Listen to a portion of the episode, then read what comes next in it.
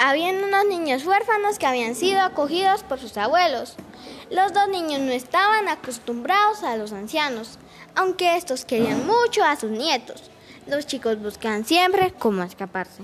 Un niño que estaba siempre rodando a los huérfanos era el que les aconsejaba cuál era el mejor camino para huir de los abuelos. Vayan por el camino de la derecha, decía el niño.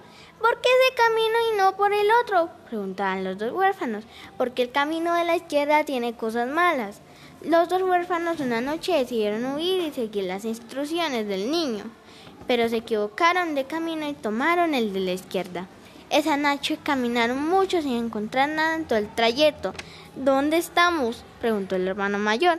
No lo sé, pero ya que estamos acá, continuemos andando, respondió el menor, y siguieron caminando hasta llegar a un lugar en donde la tierra se movía. Asustados, se acurrucaron debajo de un árbol. Vieron adelante un hombre y se acercaron a preguntarle dónde estaban. El hombre les dijo que iban por buen camino, que más adelante encontrarían una casa que los acogería. Los dos huérfanos continuaron caminando en compañía del hombre. Cuando se acercaron al final del camino, el hombre les dijo que ya iban a llegar, que cerraran los ojos porque les esperaba una sorpresa.